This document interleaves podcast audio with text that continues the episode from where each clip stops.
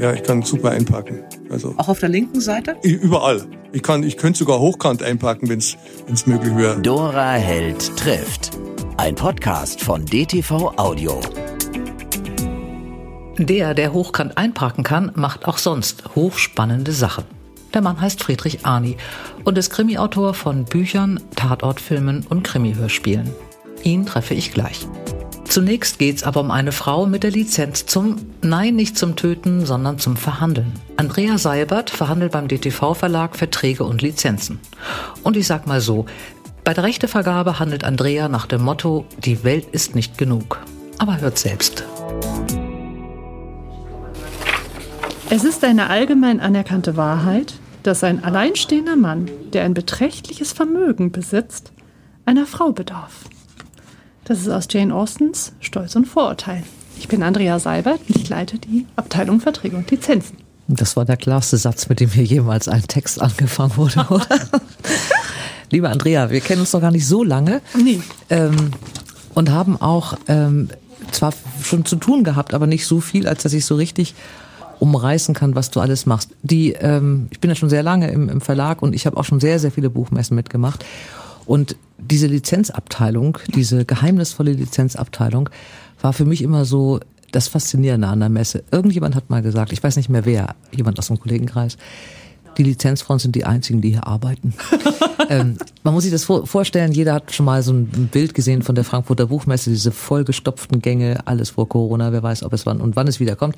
Wie auch immer, also vollgestopfte Gänge, massenweise Leute, ein einziges Geschiebe und Gejohle und Gerede und umarmen und lachen und Sekt. Und dann gibt es an jedem Verlagsstand so ein kleines, wir nennen es mal zärtlich Kabuff, ein kleiner Verschlag, wo abwechselnd zwei, drei Frauen sitzen und ab und zu alle halbe Stunde kommt eine von diesen Frauen mit hochrotem Kopf raus, begrüßt den nächsten Gast, entweder auf Englisch, auf Französisch, auf Italienisch. Sie fallen in eine Sprache nach der anderen. Es kommen lauter Japaner, Norweger, Russen in dieses Kabuff mit diesen Frauen. Sie kommen dann eine halbe Stunde wieder raus und keiner weiß eigentlich, was da drin passiert. Das hat mich immer irgendwie, ich fand das immer unglaublich spannend. Vor allen Dingen, weil ich immer, ihr seid ja wirklich da im 20-Minuten-Takt. Wie viele Sprachen sprichst du? Oder muss ich erst mal überlegen? Also Englisch, Italienisch, Spanisch, ein bisschen Französisch, ein bisschen Tschechisch und Deutsch. Und dann hast du noch wie viele Frauen in der Abteilung, die dann auch noch die anderen Sprachen vermutlich sprechen? Also von den Verkäuferinnen sind wir insgesamt vier. Und die können dann ein bisschen besser Französisch, also sie können sehr viel besser Französisch als ich. Es gibt sogar jemanden, der Russisch lesen kann. Man kann es sich also vorstellen, wie das aussieht. Wir sitzen alle starren, trinken Sekt und reden albernes Zeug über Bücher und in diesen Kabuffs finden so wirklich her? so die Weltrechte statt. Äh, Es ist nämlich nicht damit vorbei, dass dieses Buch gedruckt ist und es in Deutschland irgendjemand gelesen hat. Es wird dann erst spannend, wenn wenn ihr es eigentlich ausbringt, wenn ihr die Rechte verkauft, die ja der Verlag hat. Ähm, welche Rechte, was machst du? Wir fangen mal an. Ich habe ein Buch geschrieben, nehmen wir das letzte, Mathilda oder irgendwer stirbt immer. So, das ist jetzt auf Deutsch, in Deutsch erschienen. Ja. Hier erschienen. Und jetzt fängt deine Arbeit ja erst an. Genau. Was machst du mit diesem Buch? Oh, wir machen ganz viel. Also wir haben die Unterschiede, schon vor der ähm, Veröffentlichung machen wir meistens ein Rundmail, gerade bei den Autoren, die bekannt sind, zum Beispiel dann in den, in, in den nationalen Markt zu, zu den Hörbuchrechten, aber international kommt man dann in den sogenannten Foreign Rights Guide. Es gibt einen englischen Text, den wir meistens von Muttersprachlern übersetzen lassen, aber nicht immer. Dann, wenn die Zeit knapp ist, machen wir das selber, denn wir haben zwei Anglistinnen, Anglistinnen in der Abteilung. Ähm, wir denken uns auch die Selling Points aus, wie man hier neudeutsch sagt, die im internationalen Bereich nicht das gleiche sind wie im Deutschen. Ja? Das heißt was? Das heißt zum Beispiel, dass wir andere Vergleiche ziehen. Wir ziehen Vergleiche mit anderen internationalen Autoren und nicht unbedingt mit Deutschen und schreiben das da rein. Ähm, und dann treffen wir uns entweder auf Messen oder sogar auf virtuellen Messen. Ähm, das heißt, wir haben eine halbe Stunde normalerweise und das ist mit großer Hektik verbunden, genauso wie du beschrieben hast. Dann kommt einer zu spät. Wir bestechen sie alle mit Schokoladenkeksen und was zu trinken. Das braucht man nämlich Zucker und Wasser auf diesen Messen. Jetzt können wir sie nicht mehr bestechen, also haben wir uns ganz früh gemeldet und machen Stundentermine in aller Gemütsruhe, wo wir uns auch privat ein bisschen austauschen können weil diese Branche dann doch wieder, auch wenn sie international ist, eine kleine ist, denn wir kennen uns alle. Wir kennen uns in den meisten Fällen seit 20 Jahren. Wie stelle ich mir das vor? Du sitzt also am Bildschirm und dann kommt äh, Ja, Francesca aus Mailand und Die sagt, Francesca Capelnani aus, aus Italien, aus die Mailand. heißt aus einem tatsächlich so, ich kann, das war jetzt ein Zufall, das war einfach kenne nicht die Wir italienische Namen. wieder Francesca, aber ist gut also getroffen. Francesca aus Mailand und sagt, hallo Andrea, sagt sie natürlich nicht, sie ist ja italienisch. Genau. Und Und dann- Andrea, come stai? Und dann geht's ah, come va la familia. Also wir reden dann ein bisschen Italienisch miteinander, ähm, gehen aber doch meistens dann wieder ins Business-Englisch rüber, weil wir natürlich englische auch Texte vorbereitet haben, wo diese Selling Points drin sind. Und dann erzählt mir Francesca, was sie sucht, was sich neu entwickelt hat in ihrem Programm, was der große Bringer ist, wo sie, womit sie Geld macht oder wo ihr Herz dran hängt. Und damit sind wir schon beim Punkt. Was wir machen, ist, wir verkaufen nicht Übersetzungsrechte. Wir finden Heimaten für Bücher. Das ist nicht das Gleiche. Es geht häufig nicht um das große Geld in dem Sinne, dass ein Buch ganz großes Geld macht, sondern bei uns macht das Kleinvieh und das ist überhaupt nicht abfällig gemeint. Im Gegenteil eher bewundernd, sehr viel Mist. Wir machen sehr viele Lizenzen in sehr vielen Bereichen und bringen dadurch die Bücher zum Leben und in neue Häfen und neue Heimaten. Was passiert bei Film? Jeder, jeder Autor, der ein Buch geschrieben hat, träumt davon, verfilmt zu werden. Das träumen meistens die Autoren, deren Bücher noch nie verfilmt wurden. Die träumen noch davon. Aber es ist ja immer so ein Riesending, wenn es Ja. dann ins Fernsehen Es gibt kommt. zwei Riesendinger. Das eine ist die englische Übersetzung in einem Genau, englischen Markt oder englischsprachigen Markt. Und das andere ist eben Film als ein bisschen die Königsklasse. Film ist etwas ganz Besonderes. Ähm, wer die Verfilmungsrechte weitergeben will, muss tatsächlich bis zu einem gewissen Grade dann den Daumen heben und nicht den Daumen mehr drauf haben. Denn das, was in unserem Kopf passiert, ist nicht und kann nicht das Gleiche sein, was in, einem, in einer Verfilmung, egal ob nun in, kleinen, in kleinerem Rahmen bei zum Beispiel Studenten, die ihre Abschlussprüfung machen müssen mit einem Film, wie bis zum Fernsehen, bis zu VOD, also Video on Demand, Netflix und Co., bis hin zum Kino. Das ist jedes Mal was anderes und jedes Mal wird etwas anderes ausgearbeitet und ein Teil des Buches muss leider Gottes umgeschrieben oder zumindest gekürzt werden. Von der Handlung. Vom Dialog müssen wir da noch gar nicht reden. Da muss eine Bereitschaft dazu sein, das mitzutragen. Umgekehrt ist es aber auch so, wir nutzen eine Agentur, die eben entsprechend gut vernetzt ist und die selber zum Beispiel auch Regisseure und Drehbuchautoren ähm, vertritt. Diese, diese Agentur ist eine Vermittlerin an der Stelle, die erklären muss, warum muss denn etwas wie sein oder muss, das kann ja auch eine Frage sein, muss das denn so umgewandelt werden? Und so versuchen wir die richtigen Partner zusammenzufinden. Aber das ist tatsächlich die Königsklasse. Es dauert am längsten. Zunächst wird kein Verfilmungsvertrag geschlossen, immer erst eine Option, weil eine Produktion erstmal nach Geldgebern suchen muss, ähm, zum Beispiel für Filmförderung, die Projekte einreichen muss. Da ist ein richtiger Rattenschwanz an Arbeit dran und es kann auch manchmal bis zu 20 Jahren dauern, bis etwas dann tatsächlich verfilmt wird. Meistens geht es schneller, wenn es verfilmt wird, aber nicht jede Option, die vergeben wird, wird auch ein Film. Leider. Wir versuchen es. Ihr habt mit einem Bielefelder Verlag ähm, Lizenzen ähm, vereinbart, die ein ganz tolles Projekt machen. Die äh, verkürzen Romane in einfacher, in einfachen Worten. Genau. In einfacher Sprache. Erzähl mal.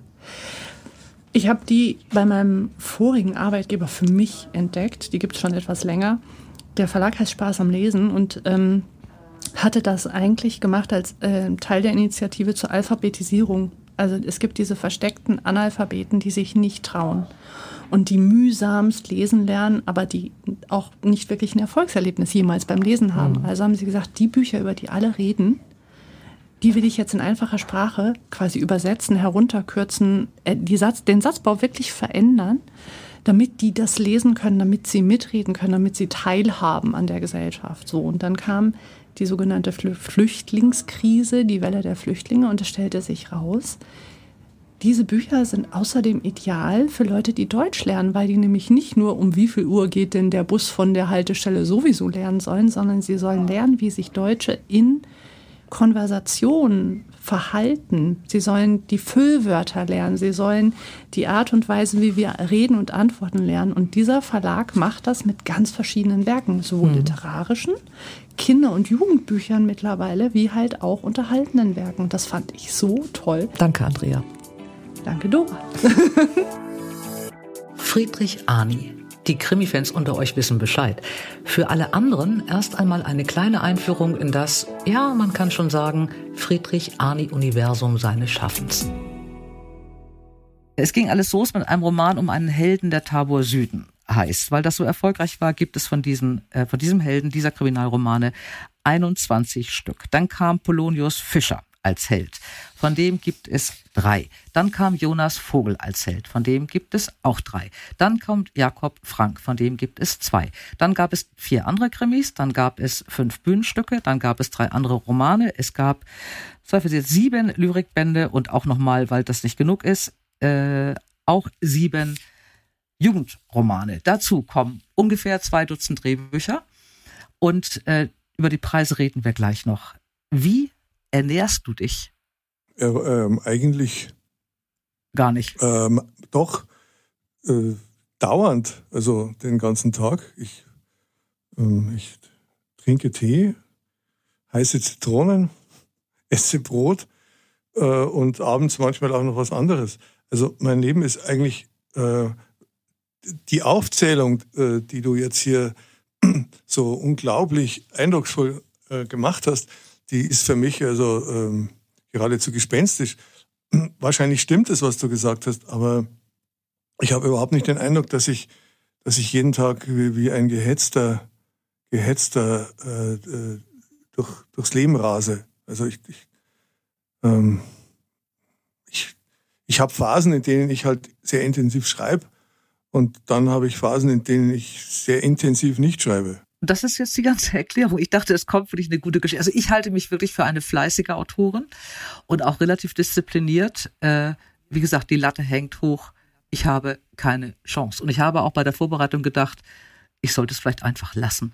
Ich werde da nie hinkommen. Es ist ja auch nicht so, dass, äh, das kommt ja auch nochmal dazu, also es soll jetzt gar nicht hier ständig dir um den Bart gehend, so ist es gar nicht gemeint, aber es sind ja auch keine Bücher, die man da so hinhudelt, sagt man im Norden. Also wo man hinterher sagt, na Gott, also ob er das nun geschrieben hätte oder nicht, sondern es sind ja auch äh, Titel, die eine wunderbare Sprache und auch eine sehr intensive Sprache haben und die also nicht einfach da in drei Wochen zusammengeballert werden, sondern das ist ja auch noch wirklich Literatur.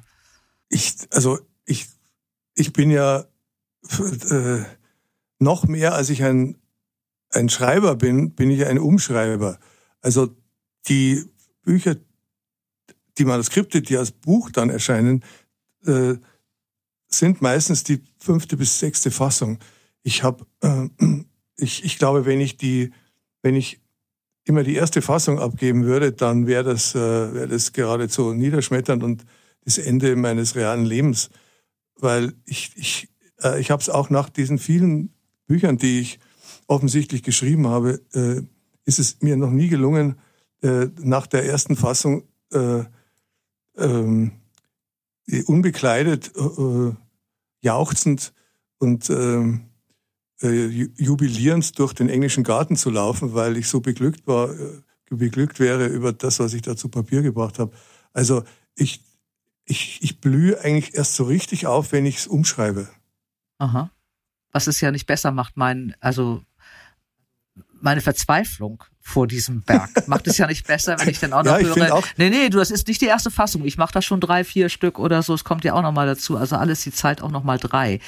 Ähm, ich äh, merke gerade, wie ich mich jetzt zerlege. Ich versuche aber das irgendwie noch einzugrenzen. Vielleicht finde ich noch irgendwie einen Trick. Du hast, ähm, oder ich fange mal sortiert an, weil es ist wirklich so viel und ich bin irgendwie auch ja so begeistert, weil es auch alles miteinander zusammenhängt. Ähm, du kommst ja vom Drehbuchschreiben. Du hast, glaube ich, zuerst Drehbuch geschrieben und Hörbuch äh, Dinge geschrieben, bevor du den ersten Roman geschrieben hast. Nein, nein, nein, verstanden? Nein? Nein, nein, nein, nein. Du hast ja äh, das aufgezählt, was ich so gemacht habe und sagst, bis dahin war es ja noch alles relativ nachvollziehbar oder normal. Aber die Wahrheit ist, dass ich äh, erst so spät meinen ersten Roman veröffentlicht hat, weil vorher das alles nicht funktioniert hat. Also ich, ich habe, ich, ich schreibe ja, also und ich, ich sage das auch von mir selber, weil es stimmt. Ja, ich, ich, ich bin Autor seit meinem elften Lebensjahr. Ich habe das Schreiben immer geliebt und ähm, und habe früh Gedichte geschrieben und, und Szenen für andere, die die dann gespielt haben und so weiter.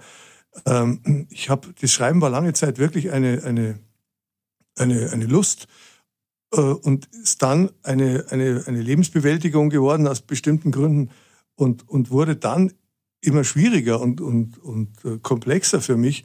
Und ich habe äh, so unendlich viele Manuskripte, die ich dann zum Glück alle weggeschmissen habe. Aber ich habe so viele Manuskripte gehabt und, und Romananfänge schon bis zu 200 Seiten, ähm, die, die nicht funktioniert haben. Ich, es hat nie in die Zeit gepasst. Und, und 1996, da war ich äh, also schon also älter, ja, äh, da, da äh, erschien der, der erste Roman, der, der das geliebte süße Leben ist, der und äh, und das ist total niederschmetternd. Eine, eine alte Frau, die aus dem aus dem Seniorenheim ausbüchst, ihre Katzen in den in den Rhein wirft und und dann hinterher springt aus dem einen Grund, weil weil sie sich von von Gott nicht mehr den Abschied äh, vorschreiben lassen will, weil sie so viele Bekannte hatte, die alle abberufen worden sind und so weiter. Das ist eine Tragikomödie, aber aber äh, die Sachen, die ich geschrieben habe, haben eigentlich nie so richtig zeitgemäß wo reingepasst. Ja. Und deswegen mhm.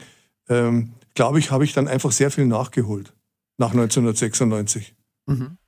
Hast du mit diesem, mit dem, mit der Überlegung, Kriminalromane zu schreiben, die ja eigentlich nicht so Kriminalromane sind. Es geht ja bei dir selten um irgendwelche Leichen oder wilden Morde, sondern es geht ja eigentlich immer um Verschwundene, um, um Stille, um, um graue, um unsichtbare Personen eigentlich, die entweder vermisst werden oder ihren, ihren Weg da suchen. Äh, aber es ist trotzdem Kriminalroman, auch wenn es das Genre so ein bisschen sprengt. Hat es damit besser geklappt als mit den Romanen? War das so mhm. für dich das Einfachere?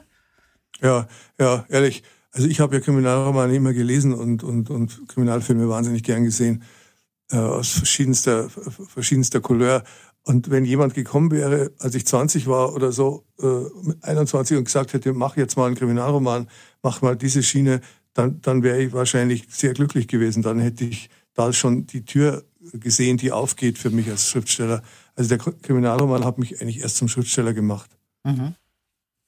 Ich habe mal über dich gelesen, das fand ich eine ganz schöne Formulierung. Ähm, in einer Besprechung stand mal über einen Roman von dir, er schreibt so absichtslose Dialoge. Das hat mir unglaublich gefallen. Du schreibst ja mit einer, äh, ne, ne, es ist ja oft düster, es ist auch oft ähm, ans Herz gehend, aber es ist wirklich so absichtslos. Man hat das Gefühl, du reißt die Sätze, die alle schön sind, ist doch nie ein falsches Wort dabei, aneinander und man weiß eigentlich gar nicht, wo es hingeht. Und wenn es sich so alles zusammenfügt, hält man das als Leser manchmal für Zufall. Also man weiß natürlich, ist es keiner. Ähm, aber du hast so eine ganz leichte Schreibe, obwohl du ganz ähm, besondere Helden hast. Dein, der, mit dem du die meiste Zeit in deinem Leben verbracht hast, Tabor Süden, ist eigentlich ein, äh, ein Mensch, der in einem Kriminaldezernat vermisste Person gesucht hat. Also der ist jetzt nicht so der klassische Kommissar, der die Leiche findet und mit der äh, Spurensicherung durch die Gegend zieht, sondern er sucht vermisste Personen und ist dann später mhm. Detektiv und der ermittelt ja eigentlich in der Hauptsache, da, in der Hauptsache dadurch, dass er schweigt. Ähm, er spricht ja nicht. Wie kommt man auf einen Helden? Wie kriegt man das hin, dass das die Verhörtaktik wird? Warum fällt einem sowas ein? Naja, das ist nicht, das ist nicht so, das war, das war nicht so kompliziert für mich, weil das war einfach ich. Also ich, ich habe ich hab immer nur zugehört. Ich war immer der schon mit, mit 14, 15 irgendwo in, in einem Gasthaus saß und, und Leute kamen her und haben mir alles Mögliche erzählt und ich konnte damit kaum umgehen. Und das hat sich später nicht geändert. Also ich glaube, in den, in den ersten Monaten des Entstehens dieser Figur und dann auch des Schreibens des ersten, des ersten Romans, äh, die Erfindung des Abschieds hieß der, da, das war einfach ich.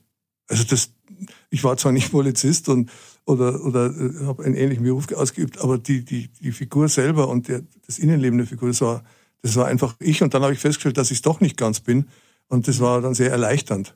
Mhm. Polonius Fischer, der zweite Held, ist ein ehemaliger Mönch. Äh, was hast du damit zu tun? Wo weit, warum, warum ist er das? Was ist das, du, die katholische naja, Kirche? Ja, katholische Kirche, mei, ich bin halt, äh, ich bin ja, ich bin ja in einem, in einem oberbayerischen Dorf geboren äh, und, und war getauft. Das heißt, ich war zwangskatholisch sofort. Und ähm, obwohl unehelich geboren, aber trotzdem zwangskatholisch und habe natürlich die ganzen Rituale und alles das mitgemacht, auch als Ministrant. Und bin dann irgendwann, habe ich dann Abstand genommen von der katholischen Kirche, aber man kommt ja dann nie wieder so ganz los von diesen, auch von den Bildern und von der Bibel und, und all dem. Und äh, an dieser Figur Polonius Fischer hat mich zunächst, also ich habe den nicht ursprünglich geplant, dass das ein, dass das äh, ein Mönch sein muss, sondern ähm, ich wollte jemanden haben, der, äh, der Brüche hat in seinem Leben, existenzielle mhm. Brüche. Und bei ihm war es ja so, dass er als, als junger Mann bei der Polizei war und dann dachte, er wird, er wird jetzt, er muss ins Kloster gehen, er muss, er hat einen Glauben gefunden und, und war dann neun Jahre in einem Benediktinerkloster und musste dort wieder weg, weil er, weil er gemerkt hat, äh, es klappt nicht. Er kriegt, mhm. er kriegt diesen Kontakt nicht. Und, und das hat mich interessiert, so, so jemand, so eine Figur zu, zu entwickeln. Und, und dann habe ich ihm halt elf Leute gegeben, so dass dieses Sprichwort war halt äh, irgendwie Polonius Fischer und seine zwölf Apostel da, die da mhm. rumsitzen und hat ein paar Rituale aus dem Kloster beibehalten, wie das Mittagessen mit Vorlesen und so weiter. Ähm, das, das war einfach, ja, es war spannend und, und, und natürlich war die Recherche auch spannend. Wie machst du das? Gehst du wirklich in ein Kloster? Hast du da mit, mit Mönchen gesprochen? Gehst du ja, ja, sicher. Ja, ich gehe einfach hin und sage, ich bin Schriftsteller, ich schreibe da was. Und dann ist es ja meistens so, äh, dass, also meiner Erfahrung nach, sind die Leute ja freundlich. Weil so ein Schriftsteller ist ja irgendwie ein armer Hund und, und der will ja nichts Böses. Und, und glauben ich, die? wenn man glauben die, bei mir stimmt's ja auch. Mhm. Und äh, das heißt nicht, dass ich immer nur das Gute will, aber, aber ich, ich, ich habe da so auch in dem Fall kaum Schwierigkeiten gehabt. Und viele, viele haben mir erzählt, dass, äh, dass ähm, ja, diese, diese Schwankungen auch, ja, und dass man, und haben von Bekannten erzählt, die dann tatsächlich nach zwei, drei Jahren weggegangen sind und so weiter. Also sowas beruhigt mich dann immer, weil ich denke, das ist dann nicht, ich habe es nicht einfach erfunden, ja, sondern sowas mhm. gibt es. Mhm. Der dritte Held Jonas Vogel ist blind. Hast du da auch recherchiert? Muss ja, der blind sein, damit? Hm? Musste ich, aber die, die, die, auch da war die, die, die Ausgangsidee nicht, ich möchte jetzt äh, einen blinden Ermittler, das, das, das also das glaube ich, fand ich eher seltsam, sondern die, die, die, die, die Ausgangsidee dieser, dieser Geschichten war, ich wollte gern eine Familiengeschichte koppeln mit einer Kriminalgeschichte. Ich wollte mhm. eine Familie haben, wo, wo zwei Menschen, der Vater und der Sohn, der dann auch zur Polizei geht und die Mutter und eine mhm. etwas künstlerisch veranlagte Tochter äh, leben. Und die Mutter, die schon große Schwierigkeiten hatte, dass ihr Mann äh, bei der Polizei war und oft in schwierigen Situationen war. Und dann geht der Sohn auch noch hin und das, das hat die Frau eigentlich nicht äh, verkraftet. Ich bin dann leider nicht dazu gekommen, diese Familiengeschichte so intensiv zu schreiben, weil, mhm. weil wir das nach drei Büchern eingestellt haben. Aber, äh, aber das war der Ausgangspunkt. Es war nicht irgendwie, ah, wie, wie originell, da ist einer jetzt blind und ermittelt, ja, mhm. sondern, sondern die Familienkonstellation. Und, und dann habe ich natürlich, äh, musste ich mich natürlich ein bisschen schlau machen und habe hab hier mit, mit sehbehinderten Menschen äh, gesprochen und habe hab, hab da also äh, auch mit, mit Leuten gesprochen, die, die eben auch einen Unfall hatten, die nicht von Geburt an mhm. Äh, blind waren, sondern, sondern einen Unfall hatten, eben ähnlich wie meine äh, Figur Jonas Vogel. Mhm. Die vierte Protagonistin, die jetzt dazu kommt, ist die erste Frau, Farisa Nasri. Habe ich es richtig ausgesprochen? Mhm. Nasri, weiches mhm. S oder scharfes S? Äh, die jetzt äh, im letzten ja, im letzten Roman erschienen und die jetzt neu ist, weil sie A eine Frau ist, weil sie B ermittelt. Ähm, hm. Warum so jung und warum so weiblich? Weil das lauter alte Männer sind, die bei dir sonst ermittelt haben oder wie kommt man darauf? Äh, auch, äh, auch das ist nicht ähm, so kausal. Äh, also ähm, die Uridee war, ich wollte schon vor mehreren Büchern die Figuren Tower Süden und Polonus Fischer zusammenbringen mhm. und habe da auch ein Manuskript geschrieben und der damalige Verlag wollte das auch ursprünglich und dann wollte es nicht mehr. Und ich, ich hatte das aber schon geschrieben und habe es dann umgeschrieben auf, auf nur wieder auf Polonius Fischer. Mhm. Und diese Idee hat mich aber nicht losgelassen. Und dann habe ich eben diesen, diesen seltsamen Herren erfunden, äh, Jakob Frank, der nicht mehr im Dienst ist. Und, ähm, blind? Das ist der Blinde, äh, nur um zu sortieren, weil es sind mir sehr, sehr viele nein, Bücher. Deswegen... Jakob Frank ist, ist nicht der Blinde. Jakob also das ist Jonas Vogel, Entschuldigung, Entschuldigung, das ist der ehemalige. Ja, ja. ja, ja ich bin, macht nichts. ich sag, ich komme durch. Viel Personal. Genau, ich sag da gleich noch was dazu. Und, ja. und ich wollte, nein, ich wollte nur, um das kurz abzuschließen, nur, nur ich wollte gerne diese Kommissare zusammenbringen. Mhm. Und, äh, und dann lag es auf der Hand, dass, dass nein, es war so, ich wollte die drei zusammenbringen und habe ein Konzept geschrieben, noch ein Konzept, noch ein Konzept. Und es funktionierte nicht. Es funktionierte, ich, irgendwie ging es nicht. Dann dachte ich, es muss eine vierte Figur her. Äh, dann habe ich erst an so einen gottgleichen Erzähler gedacht und dann äh, kam dazu, dass, dass, ich, dass es natürlich eine Frau sein muss und die aber gar nicht so viel jünger ist als die anderen. Also die, der, das kommt nicht so klar raus, aber die ist also weit über 50 eigentlich schon. Und aber es musste eine Frau sein, die auch in der Polizei ist und die besti eine bestimmte Backstory hat. Und dann habe ich mich da ziemlich lang beschäftigt, äh, viel länger als ich sonst eigentlich in der Vorbereitung mache. Und äh, dann hatte ich deren äh, den, den Berufsweg dieser Figur war völlig klar, passte auch gut, fand ich so in die in meinen Plan für den Roman. Und dann, ich hatte aber kein persönliches Leben von der Frau. Ich wusste mhm. nicht, wo die herkommt, was mhm. die, wo, wo, die gelebt hat, wer das ist. Und ich saß wieder da und dachte mir, das ist ja jetzt komplett blöde. Jetzt habe ich vielleicht endlich eine Brücke und ich weiß aber nichts über die Frau, außer was sie beruflich macht. Ja. Und das ging mir so auf den Wecker, weil ich da nicht weiterkam. Und dann habe ich beschlossen, dass sie einfach meine Biografie kriegt. Komplett.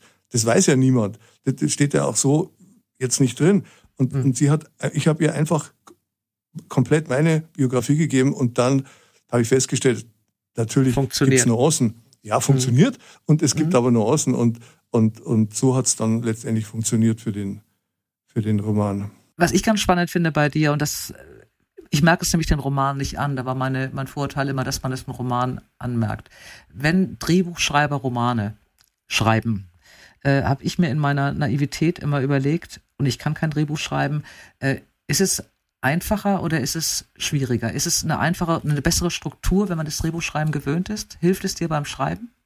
Na, nein, überhaupt nicht. Überhaupt nicht. Im Gegenteil. Es ist eher, eher merkwürdig. Also ich, ich, der ich ja gerne Dialoge schreibe und Figuren auch über Dialoge, mhm. übers Sprechen äh, äh oder übers Schweigen de definiere, ist, muss ich eher aufpassen, dass ich nicht, ähm, dass ich, dass das nicht überhand nimmt, dieses Dialogische, ähm, weil ich auch ganz gern eben anders erzähle.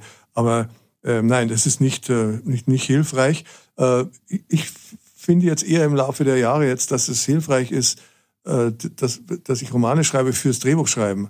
Mhm. Also mir wurde auch öfter schon gesagt, dass, ähm, dass ich, dass meine Drehbücher eigentlich so komplett anders seien als die meisten, die, die sonst heutzutage, also in, im deutschsprachigen Raum geschrieben werden, weil ich da auch äh, erzählerische Elemente reinbringe. Also versuche auch eine Stimmung zu, zu erzählen und auch ähm, das Verhalten der, der Figuren äh, zu skizzieren und nicht einfach nur die Dialoge untereinander zu schreiben oder in Klammern zu schreiben, Hubert äh, nervös oder so, sondern ähm, mhm. Ein bestimmtes Verhalten zu schreiben. Also ähm, ich glaube, dass mein, mein Drehbuchschreiben profitiert von, mein, von meiner Romanarbeit. Mhm. Umgekehrt sicher nicht. Mhm. Drehbuchschreiben ist ja eigentlich Teamarbeit, weil du ja auch hinter der Redaktion hast, die abnehmen musst. Und ich habe mal irgendwann, ich bin mit einer Drehbuchschreiberin befreundet, die irgendwann zu mir sagte, du hättest die Nerven gar nicht, dass da so viele Leute reinquatschen in die ganze Geschichte. Mhm. Ist das so? Ist das ein Vorurteil? Ja, das ist, ist so. das so. Ja, ja, ja, ja, ja. Ich habe die Nerven eigentlich auch nicht. Ich habe, ich habe da, ich habe sozusagen Nerven simuliert im Laufe der Jahre. Äh, äh, das ist, ist sehr schwierig. Ähm, ich, ich schreibe jetzt mit meiner Frau zusammen, die, die Journalistin ist und, und Dokumentarfilmerin ist. Und wir haben da ein paar Sachen gemeinsam gemacht, auch ziemlich schwierige, komplexe, harte Themen. Und die hätte ich nicht alleine gemacht, weil ich die, weil, weil ich Morde begangen hätte. Also ich mhm. hätte bestimmt, wäre ich, ich säße schon längst hier in Stadelheim im Gefängnis, weil ich hätte mindestens vier Redakteurinnen und, und, äh, und wahrscheinlich auch drei Produzenten einfach äh, mit, äh, mit dem nächstliegenden Messer erdolcht. Setzt du das dann aus oder wie kommst du denn da raus aus dieser Geschichte, wenn das so hochkocht bei dir? Oder lächelst du sie einfach nieder? Nein, nein, ich habe schon gelernt, da jetzt das auch rauszulassen dann und, und zu sagen oder einfach zu gehen. Also manchmal also bin ich auch gegangen. Das ist natürlich nicht die souveränste Art, aber manchmal geht's halt nicht anders. Ja. Aber ich, ich habe gemerkt, und das ist das wirkliche, äh, die, die ernsthafte Thema daran ist, dass es dass ich Phasen hatte, wo, wo mich dieses, dieser Irrsinn, wie in ein Drehbuch hineingequatscht wird, behindert und beeinflusst für mein Romanschreiben. Also für mhm. mein Alleinsein in meinem Zimmer. Und das ist etwas, was, was nicht geht. Ja, und da, es gab auch äh, Phasen, wo ich dann einfach ein Jahr, zwei Jahre überhaupt kein Drehbuch äh, geschrieben habe und angenommen habe. Du bist sehr engagiert, du machst viele Lesungen, du machst viele Podiumsveranstaltungen, du hältst Reden, du bist in Ausstellungen, bist da sehr aktiv und gleichzeitig in dieser Fernsehszene äh, kannst du sagen, oder geht es, dass man mit diesen beiden Szenen, der Buchbranche, der Literaturbranche und der Fernsehbranche, dass man nur mit beiden gleichzeitig zusammen kann? Oder könntest du dich für eins entscheiden?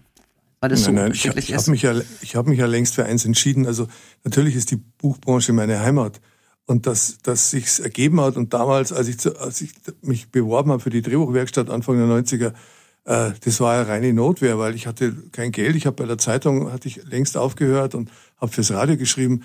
Und, und jemand sagte, bewirb dich da, ja, weil du, du kannst irgendwie so Bilder schreiben und so. Und, und das war ein Glücksfall für mich. Ja, also man, mhm. das wissen wir ja, das klingt jetzt alles so heroisch hier mit viele Bücher geschrieben und so, aber ohne Glück geht halt gar nichts. Ja, und also mhm. Das ist halt so. Ja, und, und mhm. man muss irgendwann man muss einer des Weges kommen und sagen, machen wir das jetzt. Und, und, und so war es mit der Drehbuchwerkstatt, so war es mit meinem ersten Kriminalroman, als der Kölner Heo Emons kam und sagt, schreib mir doch mal einen München-Krimi. Keine Ahnung, was das sein soll, dachte ich mir. Und ich habe es aber geschrieben, weil ich gespürt habe, das ist jetzt irgendwie wichtig. Und, mhm. und, und habe den dann geschrieben. Also ähm, es war immer die Buchbranche und dieses äh, das Drehbuchschreiben macht mir auch Freude und es hat mir auch immer wieder Freude gemacht. Äh, äh, weil ich dieses Bildhafte mag und ich mag die mhm. Dialoge, ich mag Figuren, die, die ich sprechen lassen kann, die irgendwas machen. Äh, und es gibt wirklich energetische Momente, aber es gibt eben auch sehr viele andere. Ja, und deswegen bin ich, bin ich echt froh, dass ich die Tür hinter meinem Zimmer zumachen kann, in meinem Zimmer zumachen kann und sagen kann, okay, ich schreibe jetzt einfach einen neuen Gedichtband. Mhm. Ja, könnt ihr mich mal. kannst, du kannst vermutlich gut alleine sein. Bist du gerne ja, allein? Bist du gerne das, lange allein? Das habe ich gelernt, seit ich, glaube ich, sieben Jahre alt war. Also ich, ich kann's.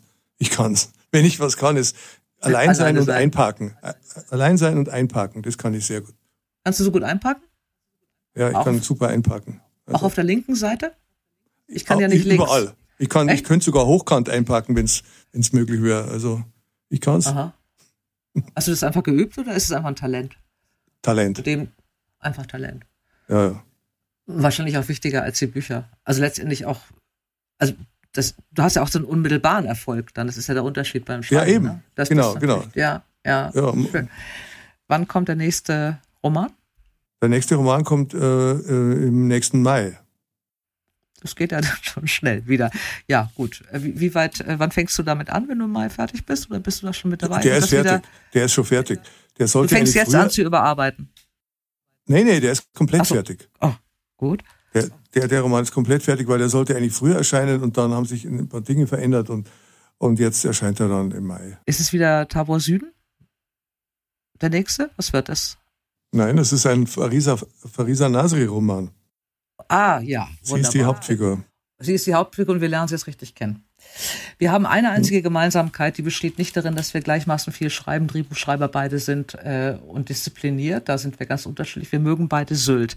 Du bist hm. so bayerisch, so oberbayerisch und so München für mich. Äh, was ist es an Sylt? Äh, also ich bin da geboren, ich kenne nichts anderes, aber was ist es bei dir? Was sich dahin ja, zieht? Ich bin ja leider da nicht geboren. Ich bin ja in den Bergen geboren und ich kann mit, ich konnte schon als Kleinkind mit den Bergen nichts anfangen. Das war nur immer Schatten und, und Gestein. Äh, ich ähm, ich, ich habe äh, schon sehr relativ früh die Nordsee entdeckt, so mit 20 äh, und bin damals öfter nach Helgoland gefahren und und habe plötzlich gemerkt, dass diese dass diese Landschaft, auch dieses Meer, man ist ja von München aus sind wir immer nach nach Italien gefahren und so, das ist ja auch wunderbar, Mittelmeer, Toskana und so, das ist ja alles lauschig. Aber ich habe dann, als ich, als ich dann zum ersten Mal vor der Nordsee stand, so richtig und äh, das, das Toben erlebt habe, war mir klar, dass äh, da haben wir, da haben wir irgendwas gemeinsam, die Nordsee und, und ich. Und, äh, und dann war ich halt irgendwann auf Sylt, das ist jetzt auch noch nicht so lange, fast erst 20 Jahre oder so, aber immerhin. Und ich war schon so oft dort und habe dort geschrieben und ich habe auch nichts getan und habe äh, geschrieben und nichts getan. Also ich bin, ich bin so ich, ich habe diese Magie der Insel, ja, über die ja schon so, mhm. so viele Leute geschrieben haben, äh, die hat, die hat mich auch komplett erwischt und, und ich meine, ich habe letztes Jahr auf Sylt im Hörnumer Leuchtturm geheiratet. Also auf dem Hörnumer Leuchtturm? Mehr, mehr Sylt-Liebe geht nicht. Wenn man solche Romane schreibt, solche Helden sich erdenkt oder sich in diese Helden versetzt und wenn es um Vermisste und Verschwundene und, und Schattenleben eigentlich geht, um Leute, die nicht zu ihrem Recht kommen und irgendwie äh, nicht die strahlenden Helden sind, dann kann man, finde ich, auch nicht dieses sanfte Mittelmeer mögen. Das ist dann irgendwie auch, ich glaube, da muss man irgendwie den, die Nordsee haben und Windstärke Du hast recht, ja, so. wahrscheinlich, ja. wahrscheinlich, du hast recht, wahrscheinlich hängt es damit zusammen, ja. Lieber Friedrich, ich wünsche dir äh, eine heitere, eine mittelheitere Stimmung ähm, für diese Bücher, viel Lust und keine blöden Redakteure. Vielen Dank. Danke für das Gespräch. Das war die 13. Folge von Dora Held trifft. Und das nächste Mal treffe ich die tolle Christine Westermann, auf die ich mich sehr, sehr freue. Und es warten auf euch ganz viele Neuerungen in unserem kleinen Literaturpodcast. Mehr wird nicht verraten. Es bleibt also spannend. Eure Dora. Dora Held trifft. Ein Podcast von DTV Audio. Alle wichtigen Informationen zu diesem Podcast finden Sie in den Show Notes. Dora Held trifft. Überall dort, wo es Podcasts gibt.